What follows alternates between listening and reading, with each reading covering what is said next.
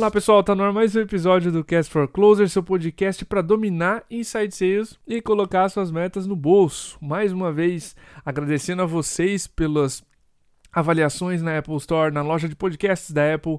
A gente está entre os 100 melhores podcasts do Brasil em duas categorias, negócios e tecnologia. Então, obrigado para você que tomou esse tempo e deixou sua avaliação lá.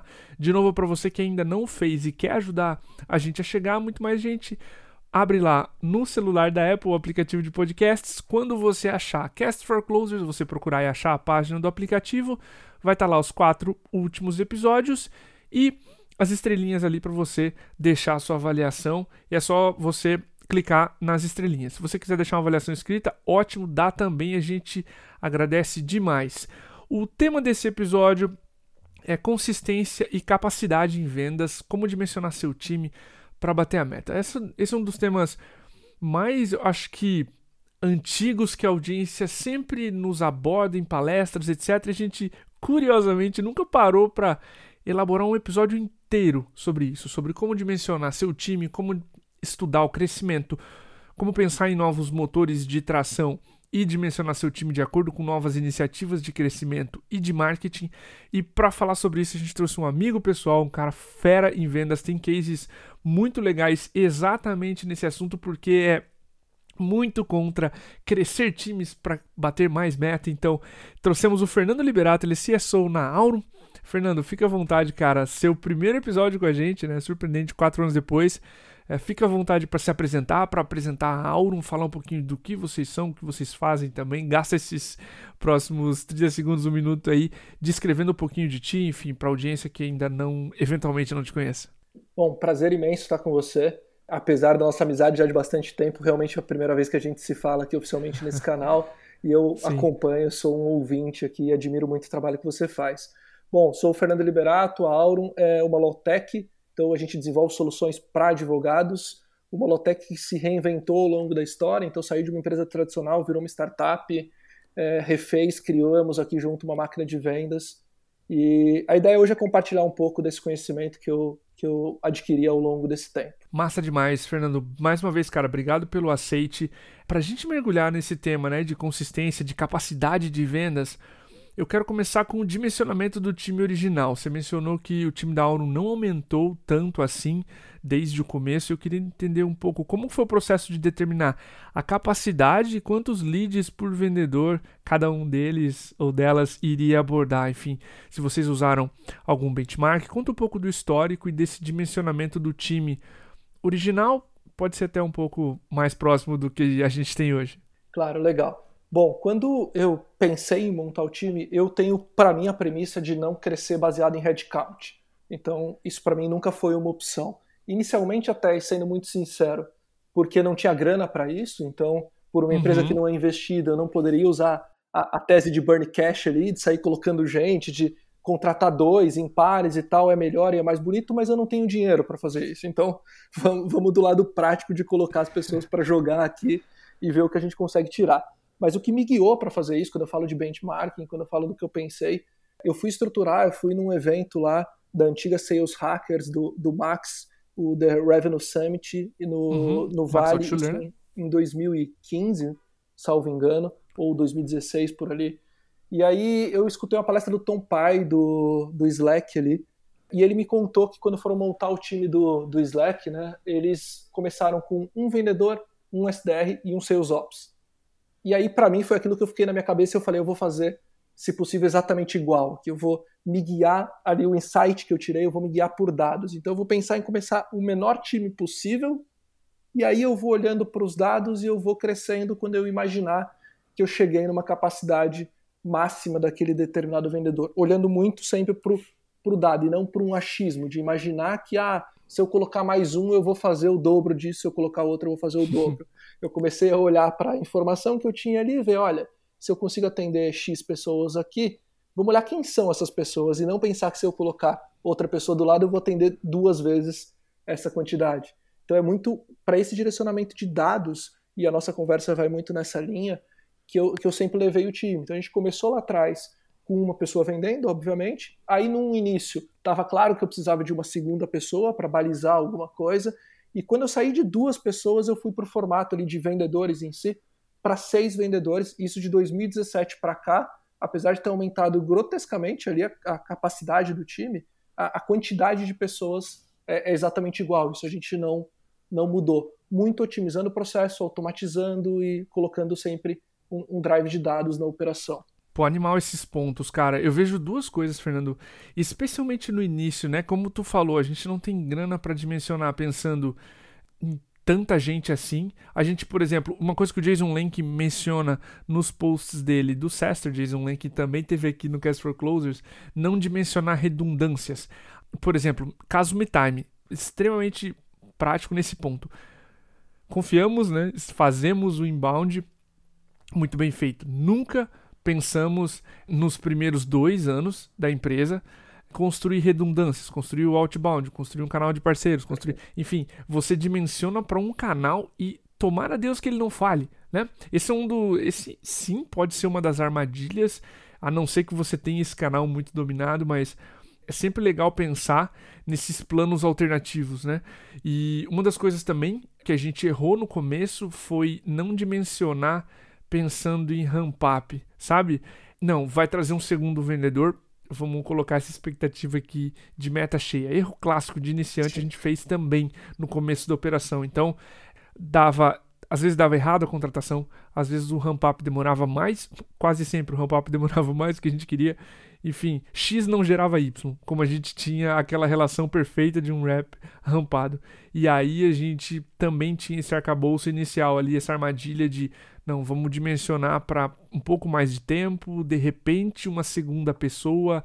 O que, que eu vou fazer no marketing para não gerar um gargalo? Enfim, essa foi uma das nossas percepções aqui de, de time inicial, cara. É perfeito, eu concordo com, com o que você trouxe, assim, um, uma armadilha maior de, de superdimensionar, né? então assim, de você colocar mais uhum. gente no primeiro momento, é que você gera até um problema, às vezes, contrário ao que você queria de ter uma melhor performance, mas de uma pior performance, porque você desanima aquela pessoa que está ali, é, ela vê que ela não tem como vender mais porque ela está dividindo o bolinho em vários bolos menores, né, porque está colocando mais gente ao lado.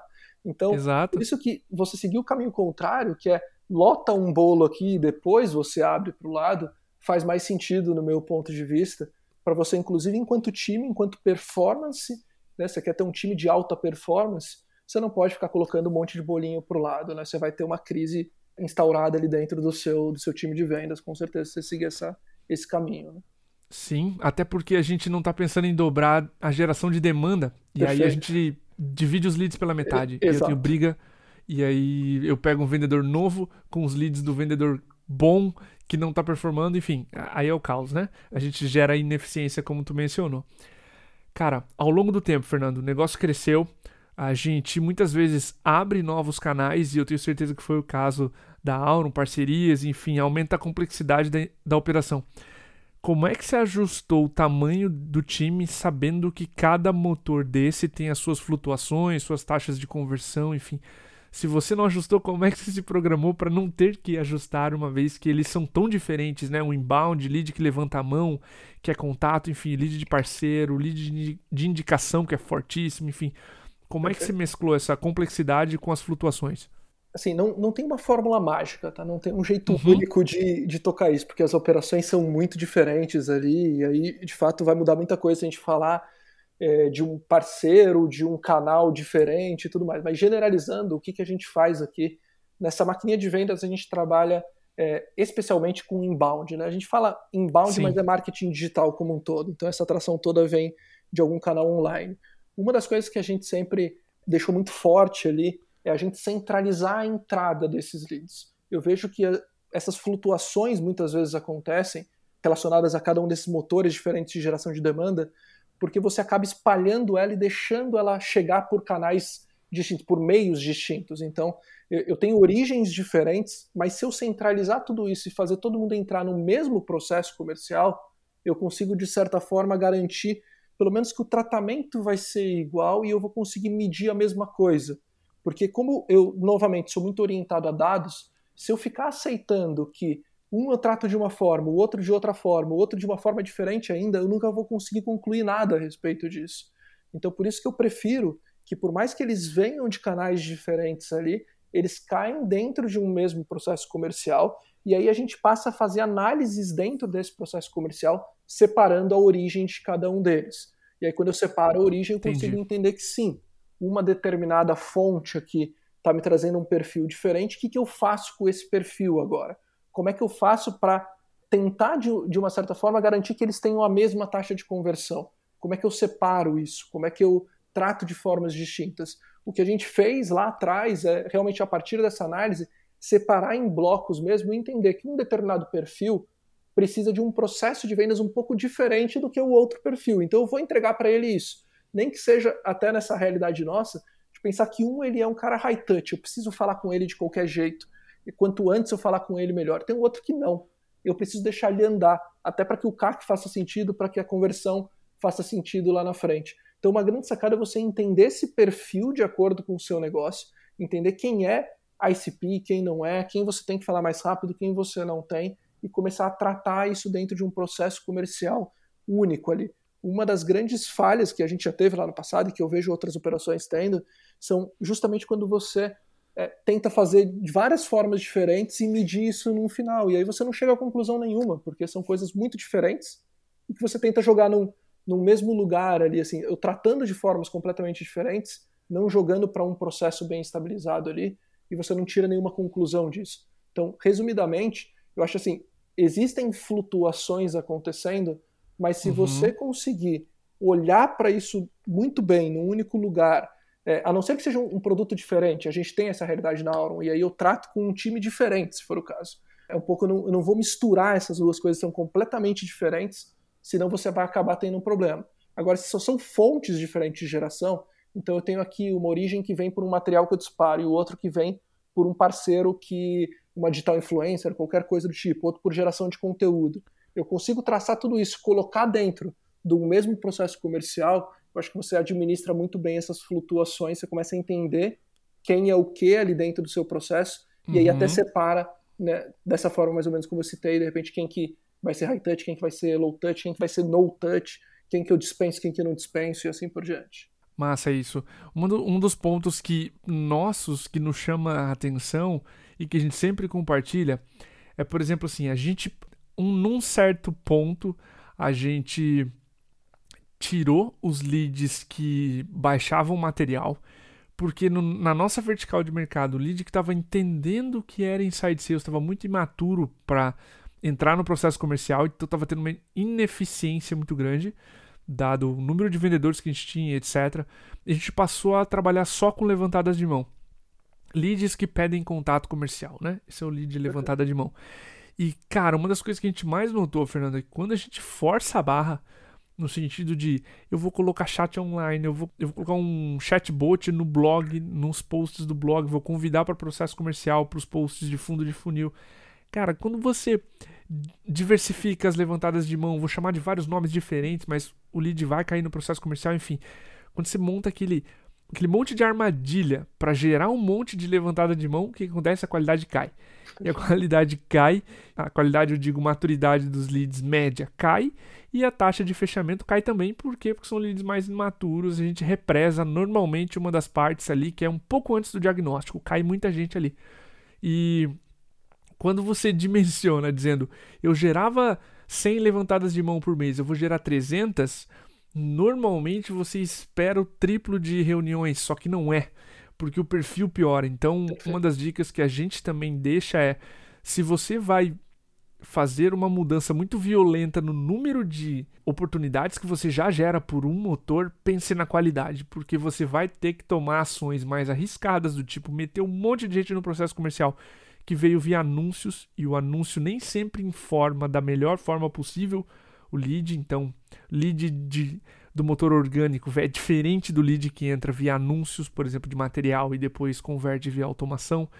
Então, uma série de coisas que ao forçar a barra, você diminui a qualidade. É um, é um jogo que Murphy sempre dá um jeito de piorar quando você duplica, triplica a quantidade de insumo para o teu time comercial da noite para o dia. Não sei se já sofreu com isso também, Fernando. Foi uma das coisas que a gente sofreu aqui.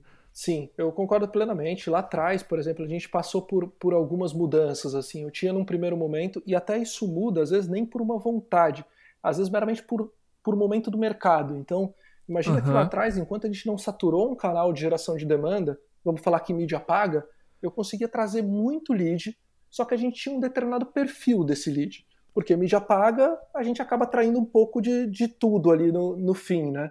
A partir do momento que esse canal foi saturando, houve uma mudança de você trazer leads por conteúdo. E aí, quando eu passo para conteúdo, em tese eu já qualifico um pouco mais esse cara. Até porque, como a gente entra também, é, aqui a gente sempre, sempre só tratou os leads que entraram no trial do produto. Tudo que está consumindo material, eu concordo com a sua visão. Ele está ganhando maturidade, então eu falar com ele, uhum. eu estou queimando a largada eu não devo falar com ele antes. Mas aí quando ele chegava para a gente agora, esse cara que não veio, por exemplo, no canal de mídia paga, ele vinha muito mais qualificado. Então eu consigo dizer que eu tive uma diminuição na quantidade de leads, mais um aumento na minha taxa de conversão natural ali que aconteceu é, a partir daquele momento. E, e, muito por essa calma de você, não simplesmente porque eu tive um pico, sair colocando mais gente para tentar só atender toda aquela galera, né? Então, Clássico. É, essa é a armadilha, né? Você fala assim, puxa, não, a gente acertou um canal novo aqui, colocamos tanto em ads e gerou mais tantos leads, contrata mais 10 pessoas para atender. Não, vamos, vamos testar, vamos ver quem veio, como veio e como é que eu posso segregar essas pessoas. E aí que eu acho que é o, que é o, que é o grande lance, né? Eu lembro, acho que no, no papo com você, que certa vez você me disse até que dependendo ali da resposta que a pessoa dava, vocês encaminhavam ele para um material mesmo, né? Que você fala assim, puxa, acho que você precisa se educar um pouquinho mais ainda nesse tema. Você não é o nosso perfil de, de cliente nesse momento. E aí eu acho que esse uhum. é o uhum. grande segredo para você dimensionar um time corretamente. Se você tiver a ambição de atender toda e qualquer pessoa que passe pela sua frente, você vai errar no dimensionamento vai do seu time. Uhum. É, então é, acho que esse é o, o, o X da questão ali por trás é entender que a gente vai ter que saber desprezar uma determinada parcela desses leads, mesmo que temporariamente, e que o desprezar não seja negativo, como aparenta a palavra ser, mas simplesmente dizer: olha, você não está pronto para o meu produto agora, então eu vou te encaminhar para um outro caminho. Eu vou te preparar até, né? Eu vou seguir a minha missão aqui de educação, Exato. e aí lá para frente você volta para. E tudo isso, você tirando isso da operação, você tirando isso, que o time de vendas não tenha que fazer isso manualmente, você ganha ali em relação a dimensionar corretamente seu time. Com certeza. Cara, a gente mencionou antes de gravar e agora no começo desse episódio que teu time não aumentou muito, mas tu aumentou algumas ordens de grandeza o resultado deles, cara. Perfeito. Conta pra gente que boas práticas vocês têm aí no time da Aurum para fazer com que os vendedores performem tão bem ou tanto sem aumentar bruscamente o time, digamos assim. Eu não acredito num modelo de vendas que não converse com os outros times da, da empresa, tá? Então, assim, tá. hoje se, se ouve muito falar de PLG, e eu acredito em, em PLG, mas eu entendo que PLG tem, tem várias interpretações diferentes. O que eu faço aqui, hoje, com tamanha automação, já dá para dizer que a gente cumpre boa parte da cartilha de PLG, e mesmo assim eu não considero que eu tenho um PQL, sim que eu ainda trabalho com SQL, né, que eu não tenho um lead qualificado por produto, mas que, que o SDR ainda qualifica um lead para mim. Mas eu jogo. Não. Pois não. Quer gastar 30 segundos explicando para a galera que não conhece o termo Product Led Growth, enfim, PQL? O que, que vocês Perfeito. também consideram por isso? Então, quando eu estou falando de um PQL, eu estou entendendo que o meu produto foi capaz de perceber ali que aquele lead é um lead qualificado. Então, eu não precisei de ter um profissional de vendas, né, os SDRs aqui na frente, os pré-vendedores, olhando para aquela pessoa, conversando com ela e dizendo: ah, você tem fit com o meu produto ou não. O produto sozinho ele já consegue qualificar as oportunidades e aí só entregaria para um vendedor o que é um lead qualificado pelo produto em si. Uhum. É, a interpretação que eu dou para isso é só assim: existem algumas formas de você usar ferramentas. A gente tem aqui o Intercom conectado, por exemplo, na nossa plataforma, e, e dele fazendo esse trabalho para você, então, não obrigatoriamente é um PQL, mas ele está estimulando o uso do produto. E se você consegue automatizar isso muito, você consegue conectar isso no seu processo comercial. Hoje eu consigo dizer que dentro de um CRM eu tenho várias informações de uso do produto que norteiam com que o time tenha uma melhor performance. Então eu consigo saber que o usuário está mais engajado no produto. Similar ao que se faz de um lead scoring ali, ou seja, ele está baixando meu material, ele está conhecendo mais sobre a minha empresa, ele veio e desceu e entrou no produto para fazer um teste. É a mesma trilha que a gente segue quando eu estou num trial. Eu estou num trial, eu estou fazendo algumas ações ali dentro, estou melhorando meu score ali, eu estou ficando mais é, pronto para comprar ali. quando a gente tem um volume grande, você vai analisando esses dados todos, num determinado momento você já sabe, por mais que não tenha sido o produto a qualificar aquele lead, que aquele lead já está muito próximo de ser um lead que, que, uhum. quente, que vai comprar ali.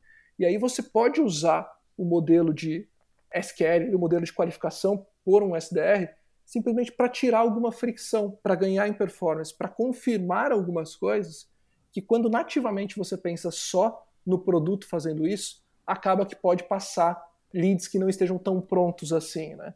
Então, hoje, uhum. eu consigo entregar, por exemplo, eu tenho vendedores, quando chega para ele um lead, então passou pelo processo de qualificação ali do SDR, que convertem em torno de 80% das, das oportunidades ali que chegam para ele.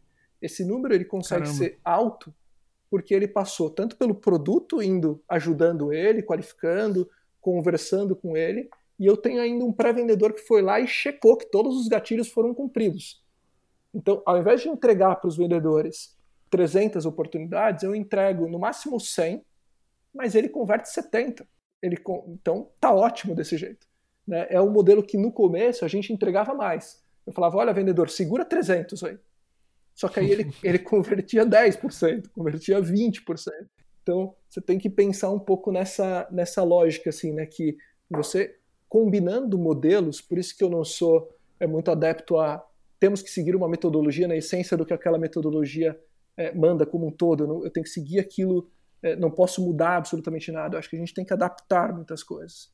E, em especial, quem acaba olhando muito só para um mercado diferente do nosso, tem essa dificuldade quando tenta tropicalizar, né? Você fala assim, puxa, isso funciona super bem nos Estados Unidos, mas será Total. que o meu público-alvo isso funciona?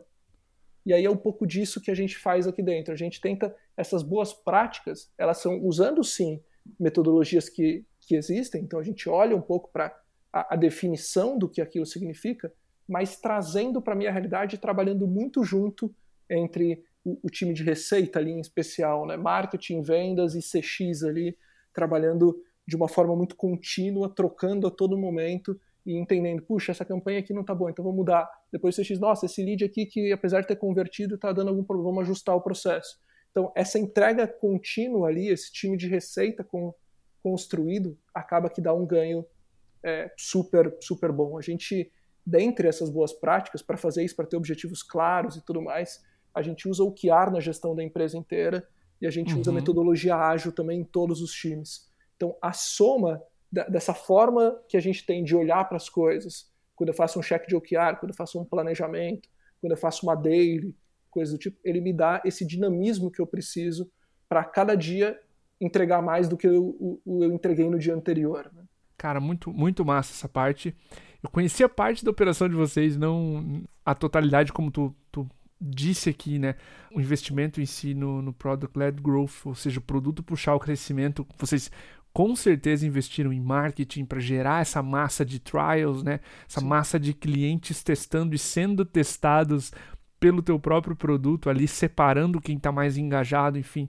Muito animal ver que isso está funcionando no Brasil como operação madura de vocês e, e gerando um baita resultado, especialmente de conversão para o vendedor, cara, que eu acho isso é muito interessante para ele, porque Vendas é uma profissão difícil, né? Tem muito Sim, não envolvido. Então, quando você melhora a qualidade da gasolina que vem, a conversão é muito melhor, né? O motor gira mais fácil, como tu mencionou, com rendimento ali de 70%, 80%. Isso é fantástico.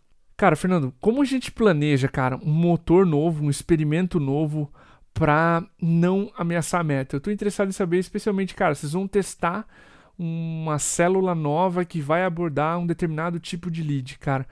Quem faz parte dessa célula nova? Como é que vocês mesclam a senioridade necessária para essa célula? Enfim, conta um pouquinho mais de quando, quando vocês vão experimentar algo novo nessa operação que está funcionando tão bem. É, é, quando a gente vai testar uma, uma, um motor novo, vai fazer uma iniciativa nova, que eu acho que é essencial é a gente definir primeiro qual o grande objetivo que eu tenho lá na frente. Se você não tiver claro qual o objetivo, o target, onde você quer chegar, o que pode acontecer é você deixar isso muito na responsabilidade do profissional que está à frente dessa iniciativa.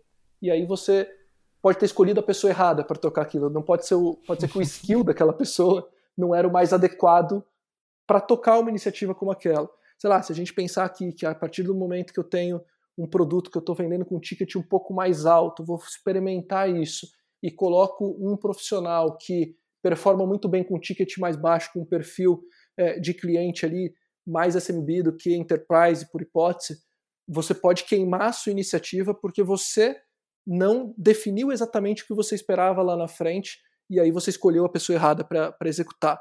Então, o que eu imagino assim é que dependendo da iniciativa, a gente precisa ter um time multidisciplinar ali testando, até para você ponderar bem. Mas para mim o grande segredo disso está em antes de começar a fazer alguma coisa, defina o que você espera daquilo alguma coisa. Defina exatamente qual é a métrica que você vai tirar disso lá no fim. Se você definir isso, é muito mais fácil você escolher as pessoas certas para tocarem aquilo, para avaliarem aquilo, para mensurar aquilo no final. Por isso que eu, eu citei aqui que a gente usa OKR para fazer tudo, e aí mesmo um projeto novo, uhum. uma iniciativa nova do time, a gente vai definir ali claramente qual é o objetivo dela. E aí sempre o OKR, a premissa é que você saia do ponto X para chegar no ponto Y, né?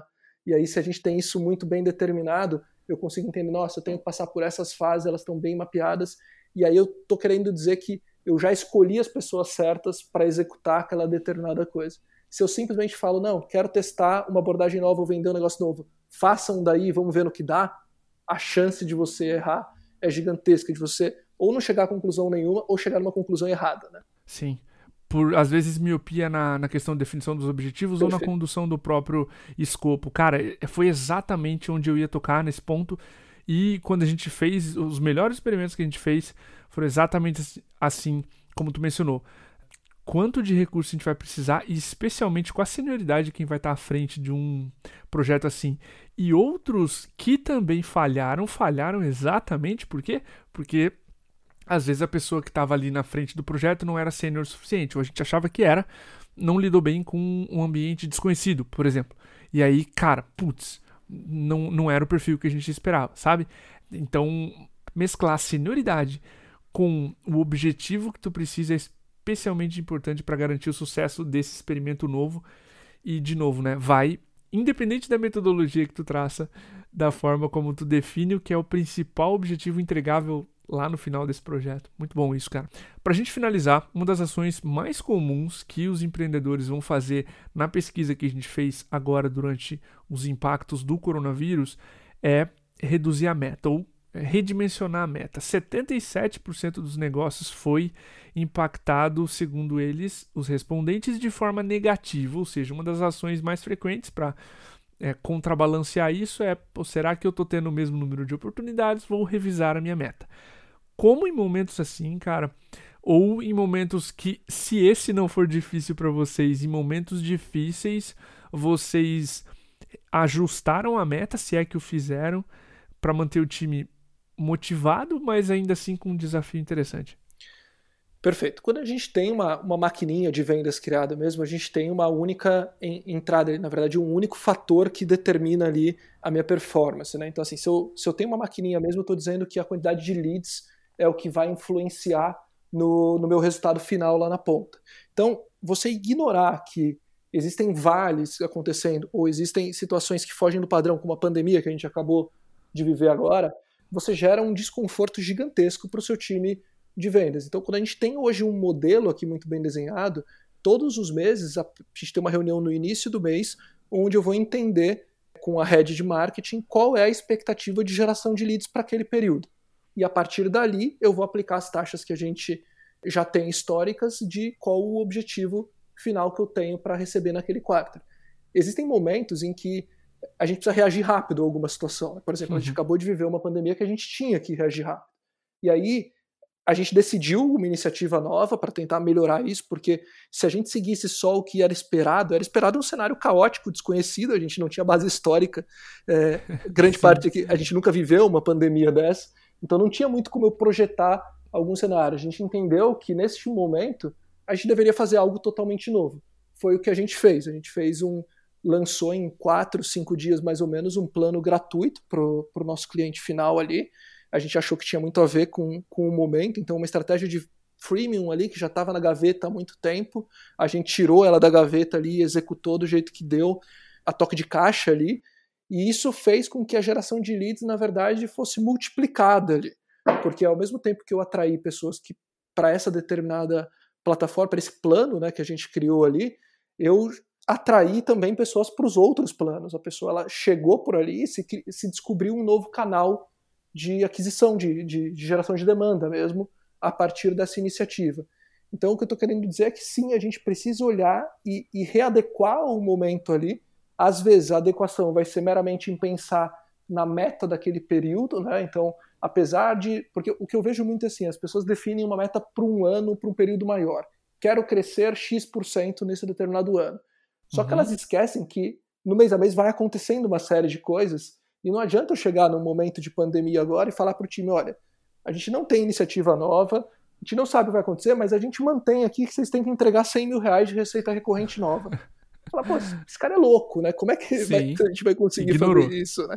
Agora, diferente agora, o que, que a gente fez aqui? A gente definiu um baseline ali, olha, precisamos disso aqui para garantir a continuidade do negócio, e a gente tem uma aposta que a gente vai fazer aqui na mesa. A aposta é o lançamento desse plano, a gente fez ele acontecer e a gente imagina que o resultado vai ser esse aqui. E aí a gente vai acompanhando e vendo o que acontece. Mas tem uma aposta na mesa e tem um, um porquê da gente bancar aquela meta e não simplesmente do porquê estava planejado anteriormente e eu estou ignorando que surgiu uma pandemia, é, dadas as devidas Perfeito. proporções, mas que acabou de passar um ciclone bomba no, né, no, no, no, país. Nem fala. O que, que aconteceu? Então, eu acho que é necessário essas adequações e elas podem vir com alguma iniciativa que impulsione é, que o time tenha uma performance melhor. Pô, gostei demais desse ponto, especialmente por não só rever a meta por rever, mas eu mantenho a régua alta porque, como profissional, preciso te respeitar e não posso simplesmente esquecer a meta.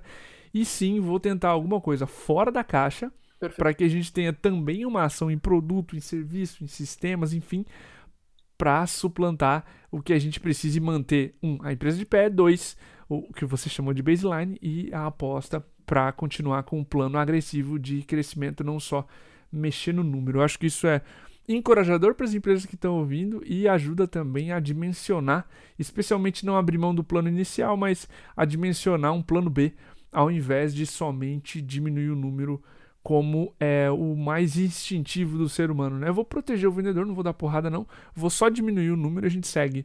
Mas quando na verdade a gente precisa de um plano muito mais complexo, dada a complexidade do que veio, por exemplo, a partir do meio de março ali pra gente resolver. É isso mesmo, cara.